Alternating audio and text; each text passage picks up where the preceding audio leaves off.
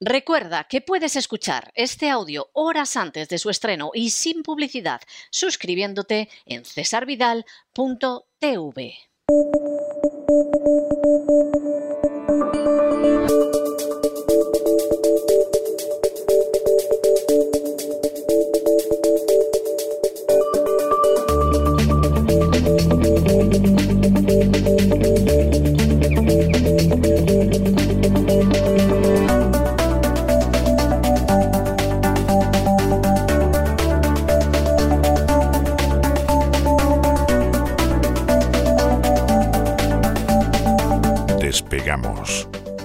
Lorenzo Ramírez.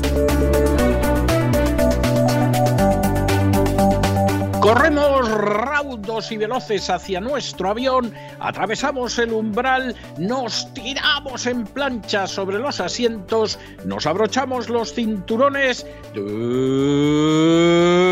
despegamos y nos vamos elevando hasta alcanzar nuestra altura y nuestra velocidad de crucero y Don Lorenzo, ¿qué hace usted con esa peluca gris? O sea, ¿quién pretende imitar? Explíqueme, explíqueme usted qué le pasa, porque me, ha dejado desconcertado, ¿eh? O sea, me ha dado un vuelco el corazón nada más verlo. Buenas noches. buenas noches, don César. Hombre, peluca tampoco me hace falta, ¿no? Para tener el pelo gris eh, un poquito más largo de lo que lo tengo, sí.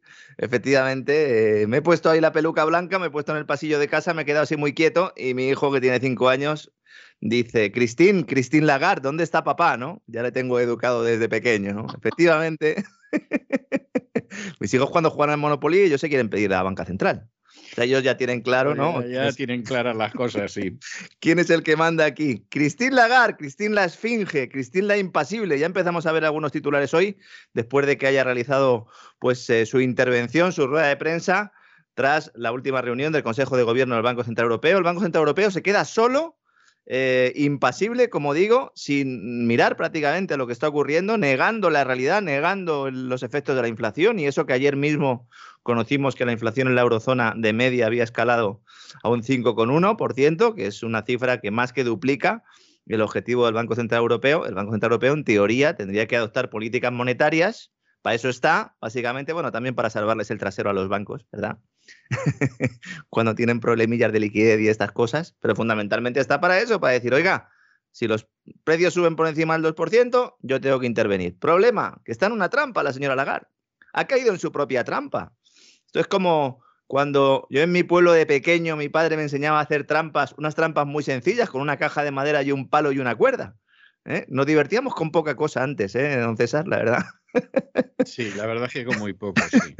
y a veces cuando uno estaba manipulando el asunto se caía la caja y a lo mejor se le caía encima del pie. Pues en este caso, Christine Lagarde y toda la economía europea están metida dentro de esa trampa porque si sube tipos se carga cualquier atisbo, ya no de recuperación, sino siquiera de estabilidad en la economía de la eurozona. ¿no?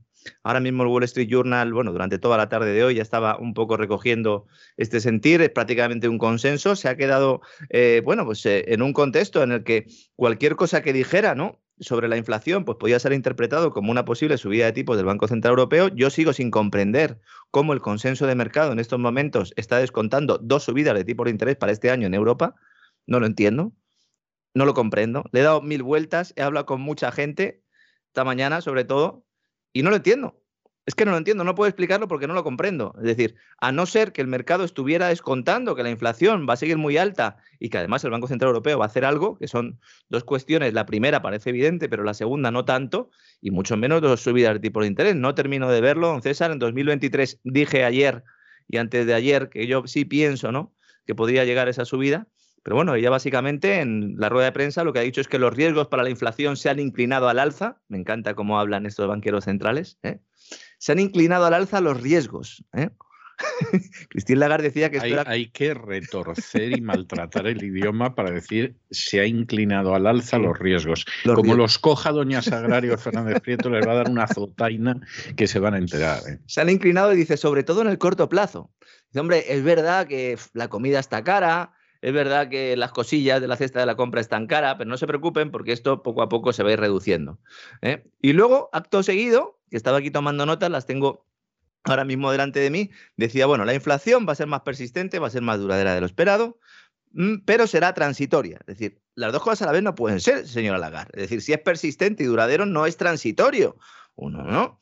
Y luego dice, la previsión del IPC de la inflación para 2023 y 2024 en la zona euro es del 1,8 después de alcanzar un pico del 3,2% este año. Plantea, vamos a ver, señora Lagarde, estamos en el 5,1. Está todo el mundo subiendo tipo de interés. Todo el mundo está subiendo tipo de interés. La Reserva Federal ha anunciado que va a subir tipo de interés. El Banco de Inglaterra, ahora hablaremos, ha subido tipo de interés dos veces en dos meses, con una cifra de inflación muy similar a la de Europa. Y esta señora está quieta. ¿Por qué? Porque sabe que en el momento que suba los tipos de interés, a ver cómo se financia la economía eh, italiana, a ver cómo se financia la economía española. Y solo con esas dos economías ya directamente pues eh, se lleva a uno el, el euro de por medio, ¿no? Claro, que al no subir tipos de interés te estás cargando al euro te lo estás cargando con respecto a otras divisas, ¿no? La evolución con el dólar está clara, la evolución con la libra también. Y luego, sobre todo, porque hay un comentario que ha hecho la señora Lagarde que no cuadra para nada con toda la previsión que hace, y es que ella dice que los salarios van a empezar a subir a lo largo de este año. Esto va a mejorar el poder de compra de los hogares y va a generar una nueva ola de consumo que apoyará la economía. Y bueno, admitamos que esta señora tiene razón. Admitámoslo. Tiene capacidad adivinatoria y esto va a suceder. Si esto sucede, señora Lagarde, lo que, lo que ocurrirá es que habrá más inflación, no menos inflación. Si hay una nueva ola de consumo que apoyará la economía, señora Lagarde, dice el PIB resurgirá con fuerza a lo largo de 2022. Bueno, pues si esto es así, la inflación también sube. De verdad, yo eh, creo que esta señora, que además es abogada, ya no sabe cómo ponerse de perfil, trabajar en el Departamento de Comunicación del Banco Central Europeo me consta que es una tarea bastante complicada, sobre todo porque, claro, tienes que preparar discursos en los que no puedes decir la verdad en ningún momento. Ha caído en su propia trampa, como, como digo. Ha avanzado que ya en este primer trimestre ha empezado a dejar de comprar deuda pública, eh, por lo menos en los niveles en los que lo estaba comprando antes, pero será en marzo cuando llegue el momento de revisar previsiones de IPC, previsiones de crecimiento y ahí pues yo entiendo que podrían elevarse otra vez las estimaciones de subida de precios. Al menos eso es lo que considera ahora mismo el personal. ¿no? En marzo concluirán también las compras de activos del famoso programa de emergencia pandémica. Podríamos decir que el Banco Central Europeo da por finiquitada la pandemia en marzo de 2022, es decir, dentro de un mes, para el Banco Central Europeo, la pandemia ha terminado, en lo cual coincidiría también ¿no? con lo que comentábamos hace, eh, hace unos días en el gran reseteo, ¿verdad? Y tras el foro de Davos, que parece que ya pues, hay un cierto consenso en el hemisferio norte, decía Fauci, ¿no? Vamos a acabar con la pandemia en el hemisferio norte. Los del sur que les den morcilla, ¿no? a los del sur, ¿eh? Total, ¿eh? si no son blancos, le faltó decir a Fauci, ¿eh? Madre mía, el señor Fauci. Sí, sí, Fauci es un personaje de cuidado, ¿eh? Sí, sí, sí. es, un ejemplo de que hay personas a las que la educación infantil en un colegio religioso no les ha hecho ningún bien. ¿eh? Hombre, a este le robaban el bocadillo seguro, en el recreo. No estoy yo muy seguro de si no envenenaba parte del bocadillo y se lo vendía a niños más pobres ante la mirada pasiva de los sacerdotes que regían. Es muy posible. no estoy yo nada seguro. ¿eh? De este te puedes esperar cualquier cosa desde pequeño. Yo, yo recuerdo a mis compañeros de, las escuelas pías y me doy cuenta de que, de que no era difícil prever lo que han hecho luego todos ellos. ¿eh? Bueno, a ver si coincidió con, con, John McCain o con alguno ahí en el cole y la liaron seguro, ¿no? Los dos ahí con sus tirachinas, ¿no? No creo, pero, vamos, eran. sí, no, no, Este, no me extrañaría nada que ya de niño se dedicara a manipular sustancias. bueno, a partir de marzo entonces, el programa de emergencia pandémica, gran nombre que le pusieron el PEPP, e nada que ver con el señor Casado, aunque le encanta también este plan como eh, todos los que hacen los bancos centrales se termina y en marzo se vuelve otra vez al, de Draghi, el programa convencional de compra de deuda pública y deuda privada, que en teoría va a ir reduciéndose progresivamente de 30.000 mil millones de, compras, de euros en compras en el tercer trimestre y luego ya a partir de octubre sería de 20.000 millones. Esta es la hoja de ruta avanzada en diciembre que prácticamente han copiado y han pegado, es decir, han hecho poco en, estos, en este mes y pico el Banco Central Europeo, seguramente porque están otras cosas, ¿eh? están ahí pensando en cómo implantan el euro digital. La Reserva Federal también sacó un informe hace poco con eh, un poco con algunas de las eh, visiones que tiene sobre cómo va a implantar el dólar digital, un documento que es infame porque prácticamente no dice nada, se nota que tienen mucho más que ocultar que, cosas que contar, aunque lleven trabajando en esto mucho tiempo. ¿no? Y que tienen mucho miedo porque aquí las instituciones son las instituciones y entonces te la juegas. O sea, te la juegas, te la juegas porque inmediatamente se te vienen encima. No, y porque además pueden dificultar ese proceso de implantación y ellos lo que quieren es, eh, cuando ya esté implantado, pues empezar a explicarlo. ¿no? Vamos a hablar de esto también en cesarvidal.tv un poquito este fin de semana. Eh, ya avanzaremos mañana el contenido completo del programa. ¿no? ¿Y el Banco de Inglaterra qué ha hecho? Pues el Banco de Inglaterra, teniendo una inflación del 5,4%, aprueba la segunda subida de tipos en los últimos dos meses, es decir, pisa el freno. Mm, eh, es el primero, el Banco, de Inglaterra, que, inicia también la reducción del balance, es decir, que empieza a deshacerse de todos esos activos que han estado comprando en los últimos tiempos. Eh, yo creo que es la decisión más acertada, eh, la de Reino Unido. Además, creo que el momento económico es, es, este para hacerlo. Yo creo que debería haber sido antes, pero yo creo que hay que adelantarse a esa inflación, sobre todo a ese crecimiento, yo solo no, porque cuatro de los nueve miembros del Consejo de Gobierno del Banco de Inglaterra consideran que tendrían que haberlo subido más, es decir, no un cuarto de punto como los han subido por segunda vez, como digo, hasta el 0,5%, sin haber sido un poquito más ambiciosos y haber subido otro cuartito más hasta el 0,75%, lo cual pues eh, nos hace ver que seguramente en la próxima reunión del Banco de Inglaterra se vuelvan a subir tipos de interés y como digo, la gran noticia ahí es que va a acelerar la reducción del balance. Es el primer gran banco que hace efectiva esta medida y lo va a hacer de dos formas, de, las dos formas posibles. En primer lugar, deja de reinvertir los bonos que van venciendo y también va a vender deuda corporativa. Automáticamente la rentabilidad de esa deuda se ha disparado y el precio ha bajado. ¿no? Lo que suceda en los próximos meses en el Banco Central Europeo, su estrategia va a ser determinante para conocer la fecha de las elecciones generales en España. Alguno dirá, ¿qué, tendrá que ver la velocidad con el tocino? No, no, tiene que ver y mucho. Porque antes de que se produzca una subida de tipo de interés por parte del Banco Central, primero ¿eh? debe ir reduciendo, que ya lo va a hacer, y luego retirando el programa de compra de bonos públicos y privados. Cuando esto se produzca, no sé si a finales de 2022, a principios de 2023 o a finales de 2023, esa es la gran duda, no lo sabe ni Lagarde. El Tesoro español verá cómo cada vez es más caro refinanciar la deuda pública. Y esto es el fin, porque ahora mismo los servicios públicos en España se sostienen mediante endeudamiento masivo. Esto es muy duro de decir, eh, pero lo llevamos diciendo 15 años. sí, y cuando llega el fin del mundo, previsiblemente, repítanoslo, don Lorenzo. Pues, pues, yo creo que la gente ha sido como cuando te das con una puerta, que al principio no duele, pero de pronto te duele la cara, el pecho, en todos los sitios donde te has dado con la puerta. Entonces, repítanos usted, ¿para cuándo nos esperamos el castañazo?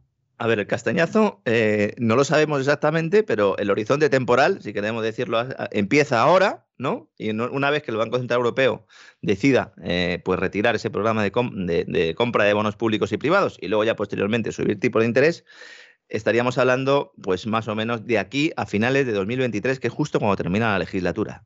Se podría extender un poco más, a 2024 se podría extender. Yo quiero hacer aquí una precisión. A mí me parece, si es que a mí me parece, no sé luego lo que va a pasar, porque luego usted sabe que, uno se lleva sorpresas en el futuro, sí. pero a mí me parece que está todo más claro que el agua, ¿eh? O sea, está bastante claro. O sea, Sánchez agota la legislatura, todos esos que dicen de se va, se va ahora, a inicios de año, bueno, pues es el ciego que soñaba que veía y soñaba lo que quería. O sea, Sánchez agota la legislatura, porque es un placer del que no piensa librarse, y con un poco de suerte vuelve a ganar las elecciones. ¿eh? O sea, en cualquier caso, convoca elecciones para antes de la quiebra y luego, en cualquiera de los casos, pase lo que pase, el país va a la quiebra, la suspensión de pagos. Bueno, en realidad no. No, no, quería hacer una predicción. O sea, el tema de la suspensión de pagos, que yo entiendo que también nos hemos acostumbrado mucho a hablar de ellas, como el tema de la quiebra, la seguridad social. Sí, Y es una forma de hablar, pero en realidad España no va a suspender pagos.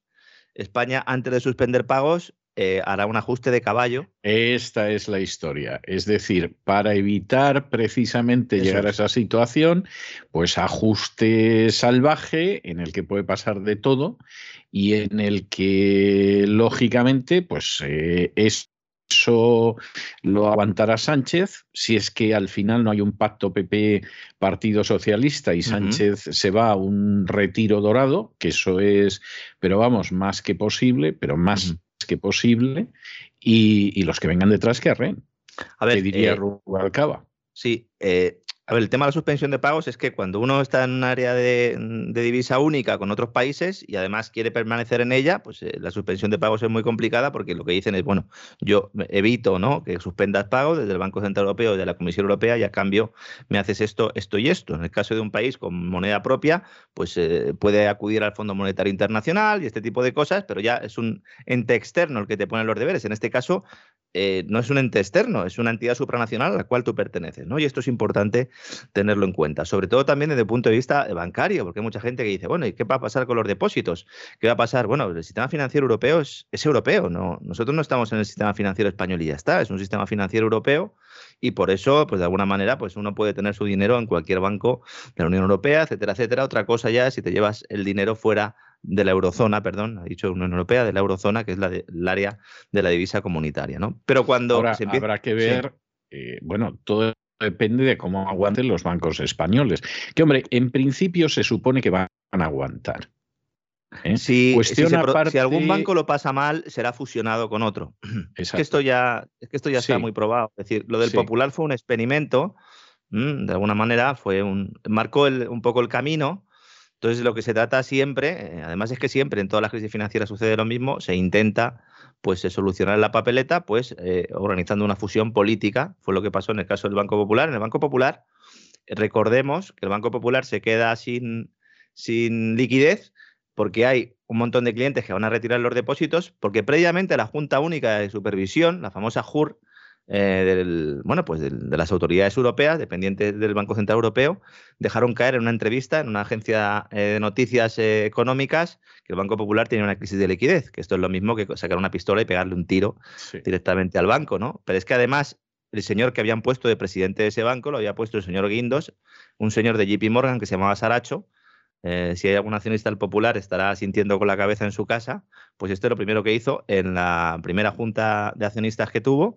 que además yo estaba allí eh, precisamente y me quedé a cuadros cuando lo primero que dijo fue que el banco tenía problemas de liquidez, ¿no? Entonces dices, oye, pues si quiere usted cargarse un banco, esta es la manera de hacerlo. En último momento se le entrega al Santander a cambio de que asumiera su deuda por el precio simbólico de un euro y era un banco que tenía, bueno, pues eh, había entrado en una crisis de liquidez, en un pánico bancario y es de alguna manera rescatado por otra entidad. Ese sería un poco el mecanismo, ¿no?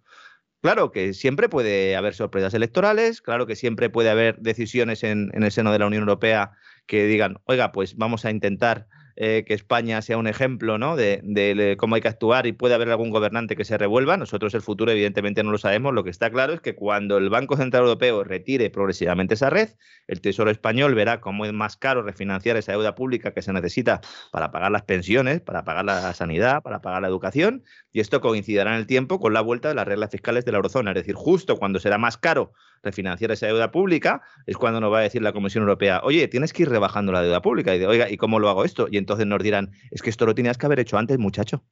Ya.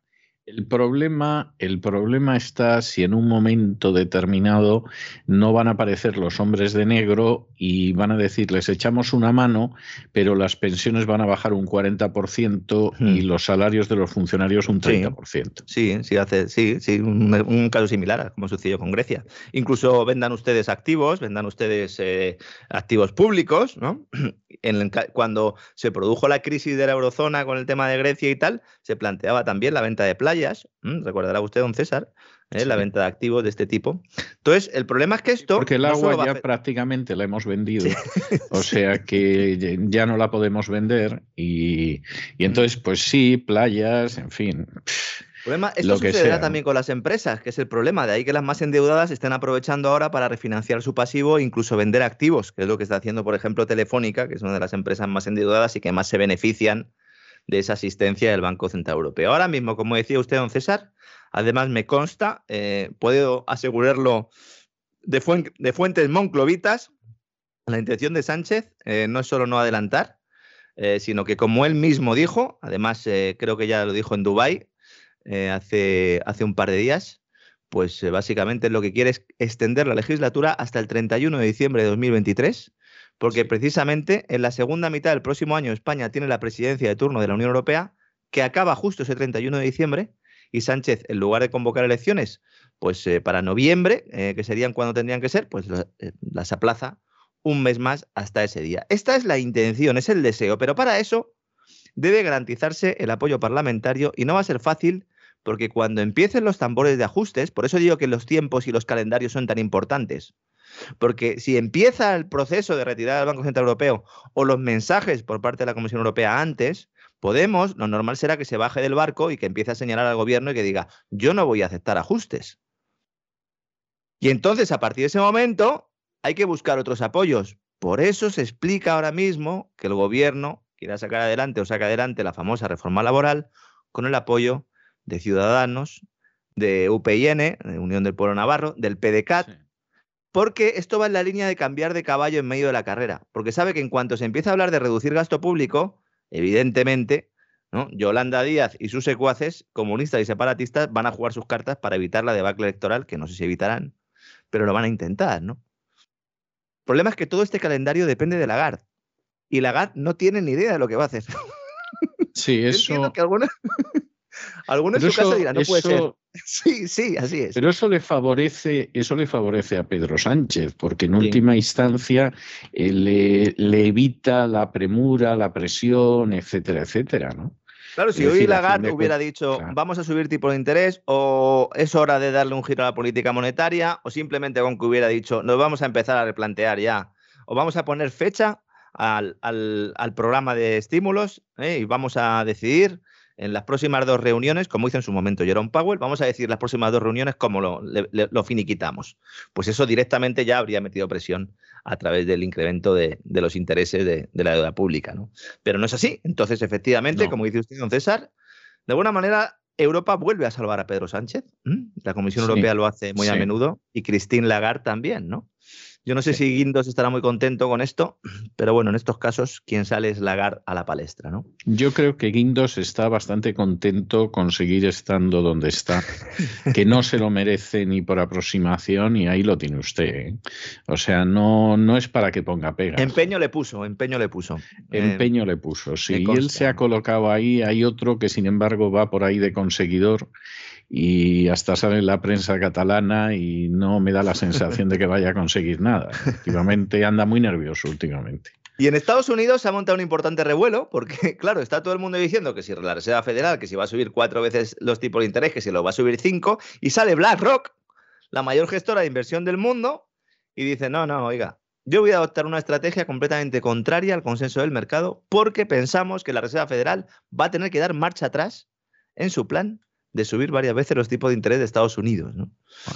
Según el departamento de análisis de la firma que dirige Larry Fink, el Banco Central, Jerome Powell, no está leyendo bien la situación actual, estoy citando textualmente, y teme que al retirar los estímulos las bolsas sobre reaccionen y para BlackRock la inflación está impulsada casi exclusivamente por las restricciones de oferta tras ese cambio en la demanda durante la pandemia y descarta el sobrecalentamiento de la economía. ¿no? Y el que no, no se lo quiera creer que reviente. Claro, mmm, la historia es, ¿va, ¿va, a tomar posiciones y va a invertir BlackRock teniendo en cuenta esta estrategia o lo dice de cara a la galería?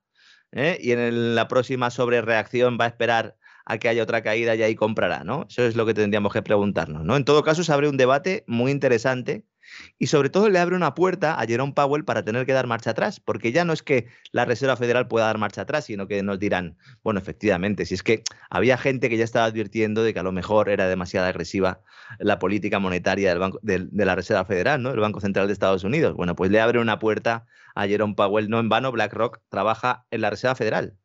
Eh, no, con, no, con la Reserva Federal, no, en la Reserva, la Reserva Federal. BlackRock es la encargada y la responsable de determinar en parte a dónde va ese dinero que se imprime de la nada y que se utiliza para comprar activos, ¿no? Nunca mejor, eh, pues estás en casa, ¿no? Y ya está, y dices, bueno, pues me compras esto, me compras esto y me compras esto otro, ¿no? Como decíamos en el primer programa de este año, va a ser un año movidito, porque tras dejar salir al genio de la lámpara, a la inflación, ahora no se sabe muy bien cómo volver a meterlo. Hay quien cree que lo mejor es no hacer nada, como Lagarde, eh, que yo no sé, cualquier día esto saldrá con una careta de Mariano Rajoy, Mientras que otros piensan, pensamos más bien, que cuanto más se tarde en actuar ajustando esa política monetaria, pues más grave será el problema. Ojo, también es verdad que si BlackRock tiene razón, se podría producir un escenario en el que la Reserva Federal comenzara subiendo tipos de interés en la primera mitad del año, luego se detuviera y entonces esto permitiría al Banco Central Europeo mantenerse de brazos cruzados, qué es lo que quiere Lagarde, qué es lo que quiere Mario Draghi, qué es lo que quiere Pedro Sánchez y seguramente creo que es también lo que quiere doña Úrsula von der Leyen. Que madre mía, hoy he estado viendo, preparando unos vídeos para el gran reseteo del fin de semana de doña Úrsula. esta señora da miedo cuando habla, ¿eh? Sí, da miedo. Si dice en inglés y tal, no, pero cuando habla en alemán, no sé, a mí me dan ganas de invadir Polonia, ¿eh? He tenido que bajarlo corriendo. Es que el alemán suena muy duro, ¿eh? O sea, también reconozcamos que es que. No, es que. No, no, de verdad, de verdad, suena muy duro. Y efectivamente, yo he visto. Yo he visto a gente que me decía que, que cuando escuchaba de pronto hablar a su marido con su suegra y hablaban los dos en alemán, que, se asustaba. ¿eh? No sabía lo que dirían, pero pero realmente le, le, le, asustaba solo escucharlos. bueno, señores, máxima incertidumbre, lo cual evidentemente no es nada bueno para nadie, ni para los mercados, solo para Sánchez, ni para las empresas, ni para los hogares. Y una empresa que la está pasando canutas, no voy a decir que, esté yo muy apesadumbrado por ello, es Facebook, o mejor dicho, Meta, que no hace referencia a ninguna droga, sino que es el nuevo nombre del grupo de Mark Zuckerberg, cuyo proyecto de universo virtual a pesar de tener muchas novias inversoras, amantes más bien, parece que no termina de convencer. El problema, como explicamos en el programa que dedicamos a Meta, también en el Gran Reseteo, es que Facebook tiene, tiene bueno, pues básicamente eh, un problema de crecimiento de usuarios y esto ha quedado patente en la presentación de resultados de cierre de año. Es la primera vez que Facebook pierde usuarios activos diarios se empieza a hablar ya de Facebook como el patito feo de la revolución tecnológica. ya hay, análisis, sí, sí, muy mal. Hay análisis que dicen que bueno, que, este, que en toda revolución, que en toda, que en toda burbuja hay empresas que tienen un gran éxito y que luego desaparecen. Hay muchos ejemplos, ¿no? En, en la historia, especialmente en el sector tecnológico, y ya empiezan a ponerle en el foco. Y es que además las previsiones del grupo de Zuckerberg indican que esta tendencia a perder clientes, a perder usuarios, va a continuar en el primer trimestre. Ayer, tras el cierre de Wall Street en el denominado mercado After Hour, las acciones de la empresa se hundieron un 24%. Un 24%. No está mal, ¿eh? es un desplome, bueno, era la un segunda desplome noticia, de campeonato, vamos. Segunda noticia de apertura de Wall Street Journal, hay mucho revuelo en Estados Unidos por esto, eh, se está poniendo en tela de juicio ya todo el modelo de, de propio Facebook indudablemente el cambio de nombre tenía un sentido porque ellos lo que quieren es eh, que desaparezca un poco la imagen que tiene todo el mundo de Facebook como lo que realmente es para que todos pensemos en lo que puede llegar a ser, ¿no? Vender una moto, básicamente, ¿no? Entonces, sí, eh, totalmente. Claro. Meta ha indicado que los ingresos del trimestre actual eh, van a ser inferiores a, a, la media de lo que los analistas estaban diciendo y las pérdidas pues llegan además en un momento crítico para la empresa, no solo desde el punto de vista de usuarios, sino evidentemente está librando batallas regulatorias en múltiples frentes. De vez en cuando le sale algún escándalo, algún ex trabajador o ex trabajadora, ¿verdad? Sale a la palestra y cuenta las fechorías que hacen. Y luego es que el cambio de estrategia corporativa cuesta mucha pasta, necesita un, elevado volumen inversor. Ya dijo Zuckerberg que con el metaverso no se va a ganar dinero en los próximos años y que se va a meter miles de millones de, de dólares.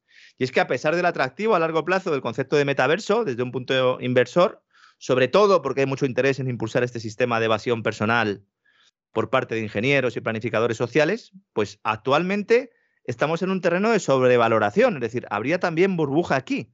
Y esto es un fenómeno común que también vimos con la llegada de otras revoluciones tecnológicas, ¿no? Con la impresión 3D pasó, pasó con las distintas fases de la tecnología inalámbrica, bueno, evidentemente con la burbujalas.com, ¿no? Pero ya digo más recientemente, también con todo esto del Internet de las Cosas, que también no termina de despegar. Entonces, a corto plazo, hay que mencionar que los inversores tienden a sobrevalorar el impacto de las nuevas tecnologías. La gente, de, de, repente, cuando sale alguna nueva tecnología, parece que pasado mañana ya vamos a estar con todo implantado y no es así. Y esto hace que suban las valoraciones a medida que el dinero fluye hacia un número selecto de firmas, que además siempre son las mismas, ¿no? Entonces, cuando los resultados empiezan a diferir de las estimaciones, pues empieza a ver eh, realmente lo que hay detrás de todo eso. Se descubre también algo que en principio debería ser evidente, pero que en la locura y en la vorágine, pues muchos no piensan, que es que implementar todas estas cosas es bastante complicado y que llevamos unos procesos que es... Esto no es como hacer vacunas de ARN mensajero, don César. ¿eh? Que sale un virus y dice, a ver, la vacuna, la tengo ya, vamos a dársela a la FDA. Y luego pasan ocho meses y te la prueban. ¿eh? Sí. Esto, Esto va un poquito más. Es conmovedor, eso es conmovedor, sí. Moderna tardó horas en hacer la vacuna. Es que esto la gente no lo sabe. Moderna tardó horas. Cuando envía la secuencia del virus, los chinos se lo mandan a Moderna, en horas tenían ya la vacuna. Porque es una maquinita a la que lo hace. Le metes ahí el, la secuencia. Y sobre todo teniendo en cuenta que en un momento determinado, pues eh, hemos hecho un bicho para luego inventar una vacuna, pues, yo, no sé, yo no sé cómo tardaron, sinceramente, yo no sé cómo tardaron ese tiempo. ¿eh? Desde 2018 estaba financiando el DARPA a Moderna para la tecnología del ARN mensajero y cuando es el proyecto de Fuse famoso al que usted está haciendo referencia con lo de crear eh, virus eh, para testear vacunas, ¿no? Ese proyecto de Fuse, ese es de 2017, con lo cual efectivamente han tenido mucho tiempo, ¿no?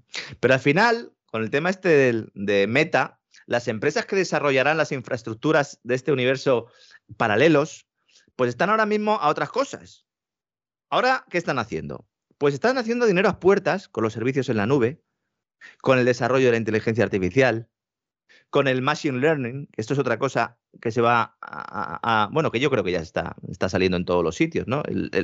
en realidad es una parte de la inteligencia artificial, la máquina aprendiendo por sí misma, según le va suministrando datos.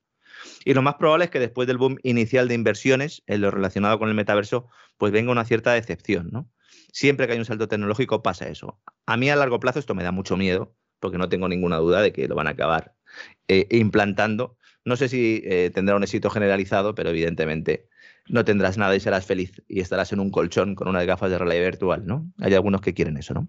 Los que sí están de enhorabuena, pues son los de Google y su matriz Alphabet, que estos, estos sí que se están forrando, un César, gracias a la publicidad fundamentalmente. ¿eh? Un mercado que ha sido copado por esta Big Tech.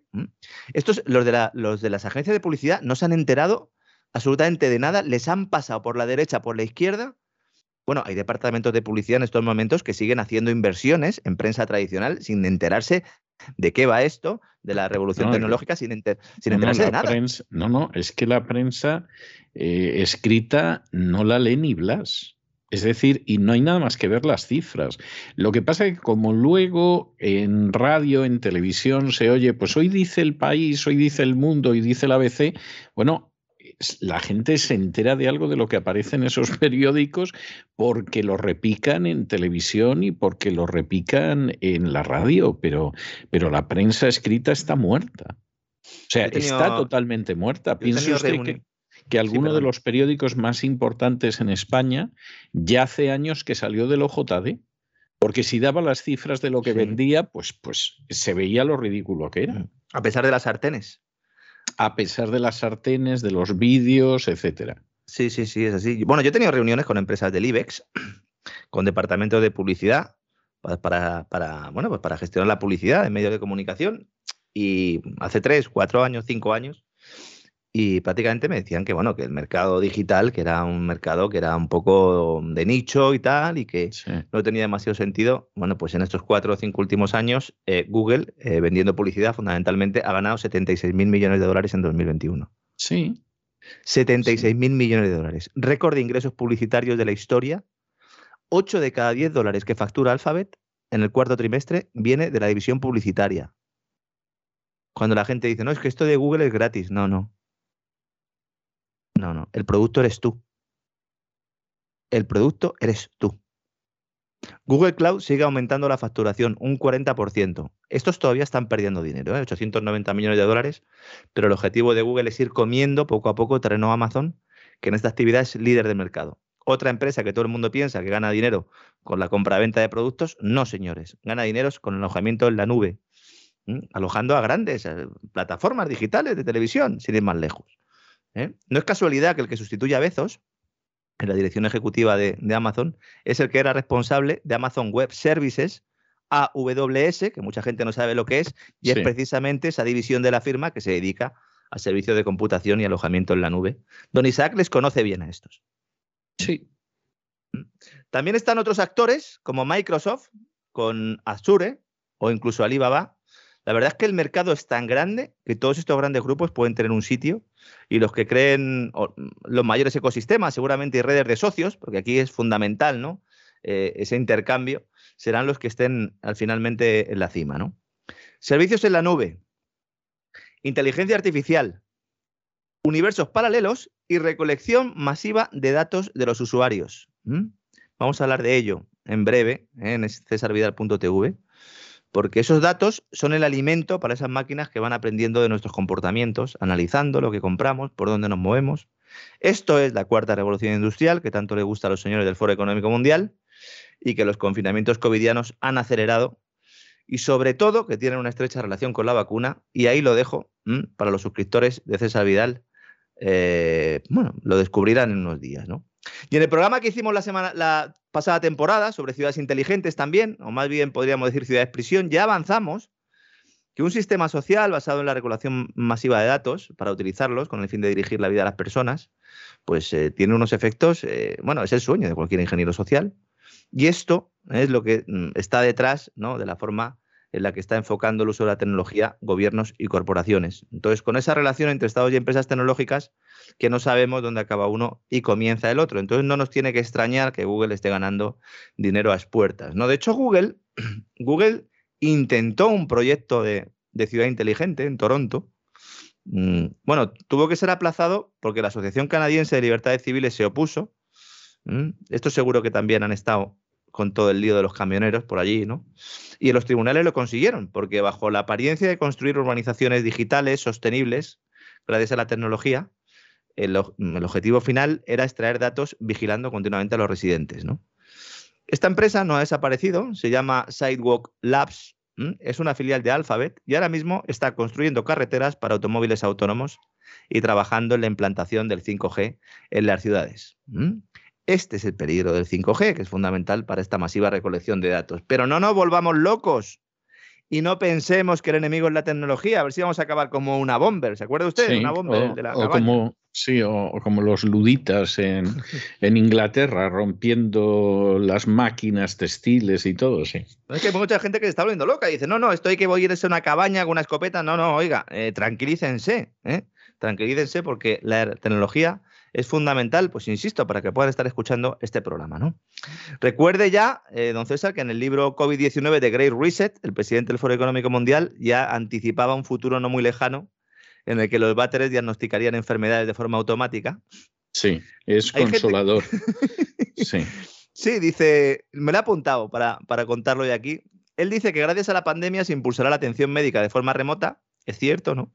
Y cito textualmente, esto acelerará la tendencia a desarrollar diagnósticos más portátiles y a domicilio como inodoros inteligentes capaces de rastrear datos sanitarios y realizar análisis de salud. Rastreo y análisis. Es que, me parece de pánico. O sea, va usted, se sienta en el baño. Ya le hacen un análisis eh, de, de, su salud, no sé exactamente cómo lo harán, pero es que no quiero pensarlo, e inmediatamente eso se integra en, el gran hermano. Es, es para echarse a temblar. Ya veo yo a más de uno, ¿no? Con el azúcar alta o lo que sea, orinando en un bote para no tener que ir ahí. Porque claro, el gran hermano enseguida eh, sale una sirena y, te llevan, ¿no? Te llevan preso por haberte comido un par de filetes de ternera jugosos, ¿no? Exactamente, que, eso se vería en las heces perfectamente. claro. o, o, simplemente, pues no sé, de pronto detectan que tiene usted eh, problemas en la orina o que es diabético, lo que sea. O que está triste y que hay que medicarle. Pues sí. Para que no esté triste, claro. Y que tiene un desequilibrio bioquímico y que entonces hay que darle ¿eh? alguna pastillita, un poquito de soma. La gente se cree que exageramos, pero traigo aquí citas textuales para que, para que vean que en absoluto, que no es así, que estos tíos están locos, de verdad. Que es que están locos. El libro COVID-19 de Great Reset, uno lo lee y además está escrito por una persona que tiene algún tipo de psicopatía, porque es evidente que al terminar el libro, el hombre, cuando terminó de escribirlo, él piensa que está de alguna manera haciendo el bien a la sociedad. Ah, no, no, claro, claro. Sí, bueno, me han contado que hasta los sicarios buscabonus de la agencia tributaria eh, se creen que están haciendo un bien a la sociedad. Bueno, también lo pensaba Eichmann cuando deportaba a los judíos hacia las cámaras de gas, ¿no? Estaba haciendo una limpieza de la sociedad, ¿no? no o sea, no, no hay criminal en términos generales que no piense que hace un bien o que lo que hace no está mal del todo. Efectivamente, ¿no? Y bueno, BBVA también ha sido hoy noticia. Ha publicado resultados. En principio, al arrancar el día, esto es muy, esto es muy gracioso, ¿no? Porque uno empieza a ver los teletipos y empiezan a llegar las informaciones y dicen, BBVA triplica su beneficio, qué bien. BBVA gana más de 5.000 millones de euros. Tremendo, espectacular, ¿no? Luego uno entra en el informe y empieza a ver los datos y claro, ya se da cuenta el margen de intereses, que es el que mm, determina un poco la salud del, del sistema bueno, del negocio bancario tradicional, lo que siempre digo, ¿no? Prestar dinero y captar depósitos está creciendo un 0,6%, es decir, estancamiento absoluto. Eh, ayer los resultados de Santander estaba creciendo un 4%, para que nos hagamos una idea. Comisiones, pues se ve que los ingresos suben un 15%, más que en el caso del Santander.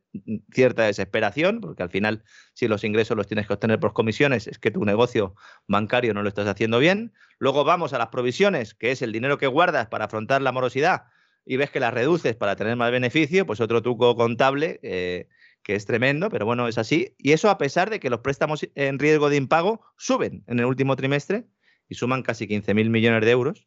Todo claro. No está mal, no está mal. Cifra bonita, sí. lo de las cifras, lo de leer un balance una cuenta de pérdida de ganancias de un banco, la verdad es que es, un poco de ciencia ficción, ¿no? Porque empiezas a ver todas las cosas que van ajustando y luego ya al final te dan el beneficio descontando el tipo de cambio sin impuestos y luego dicen recurrente, descontando además la venta que hice en 2019. Oiga, oiga, ¿cuál es el beneficio neto? ¿El beneficio neto cuánto es? Pues 4.653 millones, que no es que sea poco, pero no son los 5.069 millones que vemos en los medios. No. ¿Mm? Luego nos vamos por países. México, líder absoluto. BBVA es un banco mexicano. Hace negocio en México, donde hace la pasta es en México. Sí, es así. 2.500, ¿sí? así. 2.568 millones de euros. ¿eh? España, 1.581 millones de euros. Aquí las comisiones, los ingresos han subido un 21%, don César. Un 21%. ¿Mm? Los clientes de BBVA seguro que saben por qué han subido los ingresos por comisiones tanto, ¿no? Y luego el tema de Turquía, ¿no? Que yo de verdad intentar tapar lo que es a todas luces un, desastre absoluto, dar los resultados BBVA a tipo de cambio constante. Oiga, en un país donde se ha hundido la, lira, ustedes lo que tienen es un problema ahí de tipo de cambio. Si me dan los resultados en tipo de cambio constante no me sirven, me tienes que dar el resultado de verdad, ¿no? Turquía, 740 millones de euros, aunque el caso del país de Erdogan pues como digo, ahí se han desplomado el negocio del crédito y los recursos de clientes precisamente por el hundimiento de la lira turca. ¿no? Y con todos estos millones, pues Carlos Torres y John Urgens van a repartir el mayor dividendo en efectivo en una década para que los accionistas se queden y no les abandonen con muy poco éxito porque esta mañana estaba cayendo un 4% en bolsa. Claro, como decíamos ayer en el caso del Santander. A ver, estos resultados serían muy distintos si los bancos elevaran sus dotaciones para provisiones, es decir, si guardaran dinerito para afrontar los impagos, que sería lo adecuado teniendo en cuenta el escenario que planteábamos en la primera parte del programa de hoy. Pero claro, eso implicaría perder comba con sus competidores. Y en el caso de BVA, añadir aún más leña a ese fuego prendido por la crisis reputacional derivada de su implicación en el caso Villarejo y por la apuesta turca también, que esto ha generado una crisis reputacional porque está diciendo el mercado, bueno, pero esta gente, eh, ¿qué está haciendo, no? Porque esto no, no está siendo bien visto ni por reguladores, ni por BlackRock. Antes hablábamos de BlackRock, que es accionista de referencia eh, de BVA. Al final lo que tenemos es un sector bancario que no termina de, asumir la situación en la que está, que está esperando como agua de mayo eh, qué va a pasar eh, con esa reforma que haga que se lancen las monedas digitales de banca central, ver cómo articulan los bancos centrales el papel de la banca en ese nuevo escenario. Iremos hablando de esto en el futuro pero bueno, yo creo que ahora mismo los bancos van a intentar, sobre todo los que tienen negocio en Estados Unidos, pues aprovechar ese entorno alcista de tipo de interés. Los que tienen negocio en Reino Unido también, Sabadell, por ejemplo, está muy bien posicionado para eso. ¿Quién se lo habría dicho a Sabadell hace un tiempo que estaría bien posicionado? No descartemos que en un futuro, no a corto plazo, pero sí a medio plazo, pueda ser Sabadell el que compre BBVA. Fíjese lo que le estoy diciendo, don César. Porque no me sorprendería. Es la idea que tiene Oliu ¿eh? antes de marcharse y no le queda mucho tiempo a Liu también para marcharse. Entonces, cuidado porque esa operación, incluso haciendo una fusión por medio, ¿eh? el caso de Cuchabank ya lo contamos en su momento, ¿eh? el PNV quiere apoyar una fusión para quitarle el control, el posible control al futuro Lendakari, porque si no son ellos, ¿se imagina usted Cuchabank en manos de Bildu? ¿Mm? Mm, sí me lo imagino. O sea, me parece tremendo, pero no crea usted que me, me parece nada imposible. Claro que me lo imagino. Y ese es el gran miedo ahí ahora mismo en, el entorno del, del, PNV. Bueno, pues han estado alimentando a los chicos, han estado agitando el árbol y ahora a lo mejor pues las nueces a lo mejor les dan en la cabeza a ellos, ¿no? Veremos lo que sucede, pero el mercado bancario es evidente que se tiene que ir consolidando, como dicen los banqueros centrales, es decir, seguirán produciéndose fusiones y claro, aquí está todo el mundo pues a intentar no perder la silla y a que en cada fusión pues se mantenga, ¿no?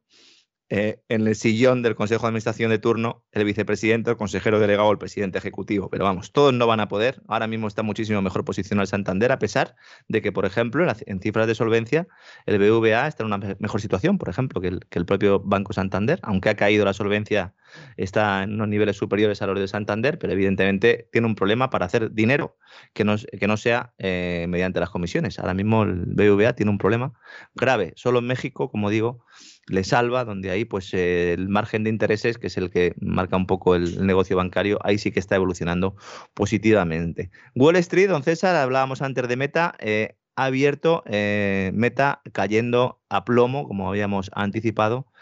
Va a ser un día hoy complicado para los chicos de Zuckerberg. Sigue hundiéndose tras la apertura más de un 25%. Sí, sí, sí, esto no tiene, no tiene más vuelta de hoja, vamos. Es que al final hay una justicia cósmica, don Lorenzo, y en ocasiones tenemos la suerte de, atisbar algunos de los movimientos de esa justicia cósmica. Bueno, sí, al final como... Y luego también que en, economía, que es de lo que más hablamos aquí, pues evidentemente, como siempre solemos comentar, el cauce del río está ahí. Puede haber años en los que llueva más, en los que llueva menos. Podemos modificar el cauce del río, pero en el momento en el que hay una crecida, el agua va a volver a su sitio. Y esto, el mercado es esto, a pesar de todo lo manipulado que está y a pesar de todos los intentos de los burócratas por eh, meter su mano y meter sus zarpas, al final, pues lo habitual y lo normal es que eh, pues se vaya abriendo camino, ¿no? Y es lo que está ocurriendo, ¿no? Lagar, además, eh, ha evitado hoy, que esto sí que me parece destacable, ¿no? Y ya para acabar lo comento. Hoy no ha dicho que no va a haber subida de tipos en 2022. No lo ha dicho. Siempre lo dice. Hoy no lo ha dicho esto es lo más hawkish que ha dicho Lagarde en toda su vida, ¿no? Es decir, es el discurso más agresivo que es que no puede llegar a más, de verdad, no puede llegar a más. Ahora mismo Europa tiene un gran problema, un problema que se ha ido eh, pues gestando durante la última década prácticamente. Y ahora, pues eh, solo hay una manera. subes tipos y haces lo que hizo Trichet. ¿Se acuerda usted, Trichet, la que lió cuando subió tipo de interés? Sí, sí, sí, sí, sí, sí. sí. Es que o subes tipo de interés o te comen la inflación y no hay mucho más. No, no hay mucho más, no hay mucho más. Eh, realmente, es que no hay más. Yo no diría que no hay mucho más, yo me temo que es que no hay más. O sea, o subes, sí, sí, o subes los tipos de interés o efectivamente a tragar con la inflación. Y, bueno, Erdogan, Erdogan, Erdogan ha echado ya a tres tipos, a tres banqueros centrales en Turquía, eh, porque les dice que no, que para controlar la inflación hay que bajar los tipos de interés. Y claro, cada vez que llega un banquero central le dice, pero oiga, eh, eh, Erdogan, ¿cómo voy a bajar los tipos de interés para controlar la inflación? Dice, sí, porque al bajar los tipos de interés hay más crecimiento económico y tal. Dice, oiga, pero es que es al revés, a la calle. Y pone a otro, ¿no?